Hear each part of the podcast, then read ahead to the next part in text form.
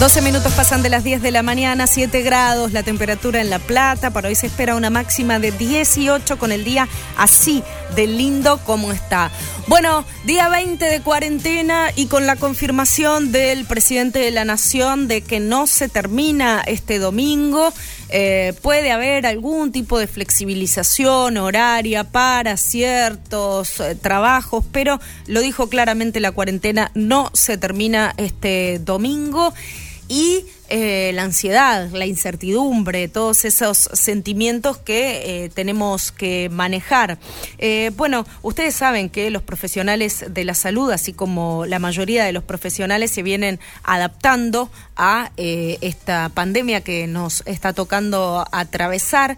Y en el caso de Jorge Stanga, este psicoanalista eh, tuvo una idea que fue empezar a hacer entregas de episodios en Spotify para que las personas puedan, este, mm, todos podamos acceder a estos episodios y eh, ponernos a pensar sobre ciertas cuestiones inherentes al coronavirus. Bueno, eh, más allá de, de, mm, esta novedosa cuestión de, acercar el psicoanálisis a todo el mundo, que siempre parece algo tan difícil, yo lo voy a aprovechar que lo tengo en línea y eh, lo primero que, le voy a preguntar es por esta situación, eh, por la incertidumbre, por todo ese cúmulo, esa montaña rusa de emociones que nos llega cuando nos toca atravesar algo que no era esperado, que no elegimos y cayó. Buen día, Jorge, gracias por atendernos. Hola, Guadalupe, buen día, ¿cómo estás? Bueno, em, en un ratito vamos a estar hablando de esta, de esta novedosa idea de los episodios, pero se hace cada vez más difícil a medida que pasan los días manejar la ansiedad, la incertidumbre y también lidiar con incluso hasta las personas más conscientes de que lo mejor es quedarse en casa, pero lidiar con la idea de una situación que nos cayó de un día para el otro, a la cual no nos pudimos preparar. Eh, no tuvimos tiempo de decir, ok, vamos a ver eh, qué actividades me programo, eh, lleno toda la alacena, pienso... No, no hubo tiempo, cayó y hay que acomodarse. Y en este caso es una pandemia, pero ¿cuántas veces en la vida nos caen situaciones que no esperábamos, que no deseamos y ahí tenemos que estar, ¿no? Sí, totalmente. Recién te escuchaba con atención y me parece que eh, podríamos subrayar esta cuestión de la adaptación al cambio, ¿no?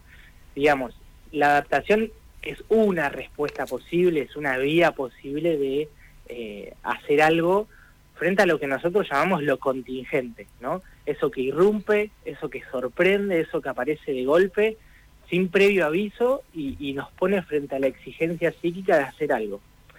En el mejor de los casos, ¿no? Eh, por eso digo que la adaptación me parece que es una respuesta posible frente a esto y que es más que interesante. Eh, Darwin decía de que la especie que, sobrevive es la que mejor se adapta a los cambios, ¿no? O, muchos hablan de la inteligencia como la, respuesta o la mejor respuesta frente, frente a un cambio.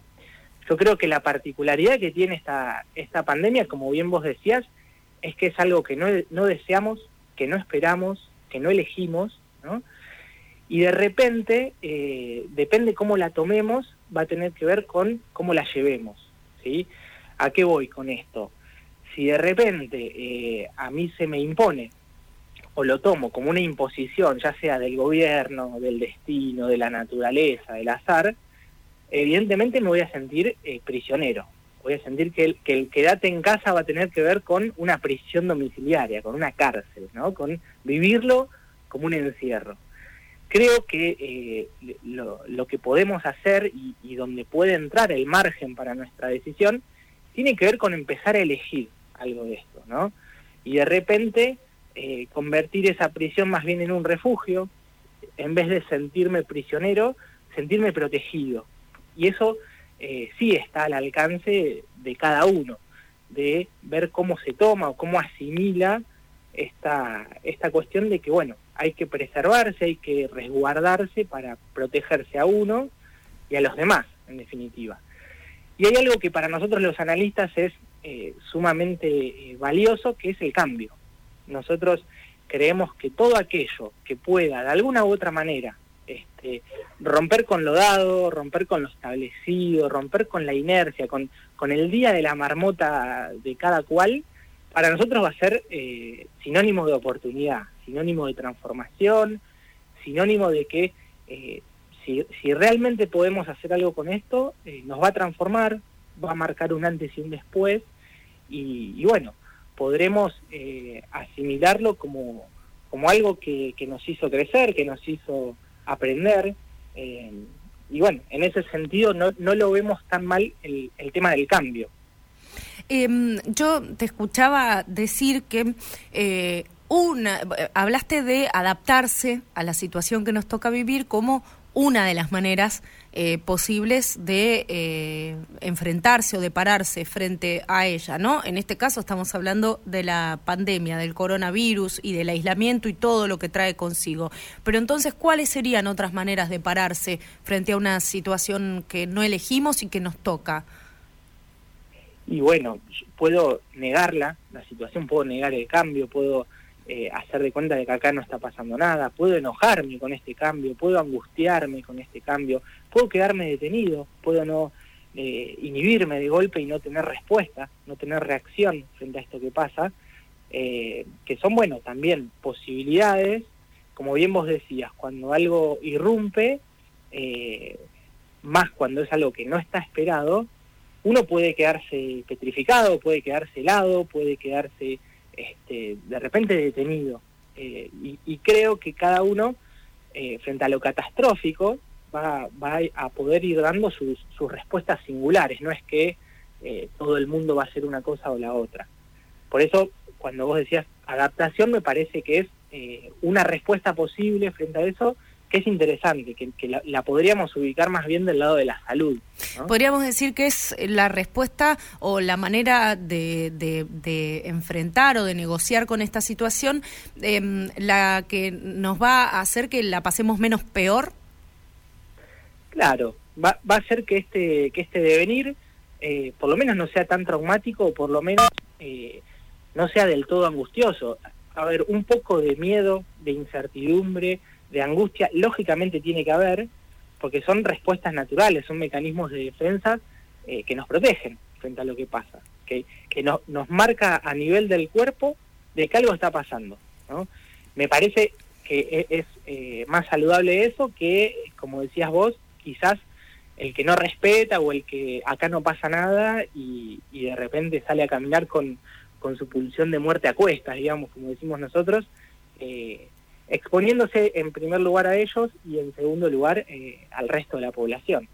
Jorge, estamos hablando con el psicoanalista Jorge Estanga, quien eh, ha lanzado una serie de episodios para pensarnos, eh, llamados Cuarentena al Diván, para pensarnos en esta situación, de alguna manera también democratizando lo que es el psicoanálisis, que es algo a veces tan difícil, pero que en este momento es tan necesario el tratamiento de la salud mental, ¿no? Eh, yo estuve ya, por supuesto, chusmeando, escuchando estos episodios y en el episodio 3, Jorge, de, de, Cuarentena al Diván, así se llama, vos hablas del exceso del otro. Es decir, de esta situación de encontrarnos de repente, de haber, de venir con una cotidianeidad, en general en, en las familias, ¿no? Eh, de venir con una cotidianeidad de voy, vengo, cada uno tiene sus tareas, nos encontramos para cenar, a veces, eh, dormimos, eh, y de repente estamos todos encerrados todo el tiempo en un hogar. Y eso ya en el día 20 de cuarentena se vuelve en algunos casos insostenible y vos lo abordás en uno de tus episodios. Sí, es, es como, como bien vos decís, uno de los escenarios que se están viviendo hoy en día. Así como hay gente que está sufriendo el aislamiento, eh, la falta del otro, hay gente que está, está sufriendo lo que podemos llamar el exceso del otro, ¿no? Estar demasiado cerca, casi asfixiado por el otro, que naturalmente en, en, un espacio en el que se ha reducido y en un tiempo que se ha alargado, bueno, son nuevas condiciones y también eh, hay que hacer algo con eso, mucha gente consulta, mucha gente eh, plantea esto, manifiesta este malestar por esa situación. Entonces, bueno, un poco lo que, lo que aborda en el episodio es la, la misma distancia prudencial que nos piden afuera, tratar de, de sostenerla adentro, tratar de, hacer que los ambientes sean respirables, tratar de respetar la privacidad, la autonomía, el, espacio propio del otro y poder regular un poco tiempos de contacto y, tiempos de, aislamiento dentro de casa. ¿no? Eh, en ese sentido hay, una metáfora, una analogía que, plantea Freud con los erizos, que tiene que ver con esto, ¿no? Ser capaces de encontrar esa distancia que nos permita acompañarnos sin pincharnos, sin lastimarnos y sin, sin asfixiar al otro, este, que bueno, en, definitiva es el, el, compañero que me tocó para, para transitar esto. Y eh, se nos va el tiempo, pero cortito, va, es difícil pedirle a un psicoanalista y, a una a una ciencia, ¿no? Que de, la palabra y del análisis, algo corto, pero digo, eh, para no dejar afuera, y todas las personas que están eh, cumpliendo el aislamiento solas o que de repente quizás no estaban acostumbradas a estar tan solas, pero les tocó y hace 20 días que están solas en donde estén. Digo, mucha gente se tuvo que encontrar de repente con su soledad, no le quedó otra. Bueno, vuelvo por ahí quizás a, la oportunidad. Eh, no, abundan, o por lo menos en, el ritmo vertiginoso en el que veníamos viviendo, no abundan eh, espacios para encontrarse con uno.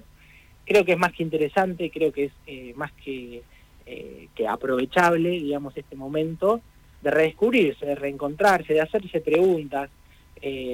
Eh, de quizás aprovechar la pausa y la detención para decir, bueno, ¿cómo venía? ¿Cómo quiero seguir? ¿Hacia dónde? Y fundamentalmente no perder eh, el habla, no perder la capacidad de hablar y no perder eh, los vínculos, eh, en este caso a través de la virtualidad, pero no dejar de encontrarnos con el otro, de llamarlo, de que siga circulando el afecto y entender de que tener que estar en aislamiento no significa que nos tengamos que aislar, no esto que se repite tanto, sino que bueno, muchas veces es hasta incluso una gran oportunidad para estar más en contacto, para, para reencontrarse eh, y para, bueno, para contactarse más que para aislarse. Jorge, eh, gracias por, por, por, por, tu palabra, por todas estas estos eh, no me gusta decirle tips porque parece es un reduccionismo a toda la información tan valiosa que nos estás brindando, pero para quienes quieran seguirte escuchando y súper recomendables, yo lo recomiendo, realmente me parecieron muy interesantes estos episodios, eh, Cuarentena al diván se llaman estos episodios y los encontramos en Spotify, ¿verdad? Claro, los podemos buscar en Spotify, sino a través de, mis redes sociales que yo voy anunciando cuando, cuando aparece un nuevo episodio. Jorge Estanga, así te buscamos en las redes. Instagram, arroba Ah, lic eh, de licenciado.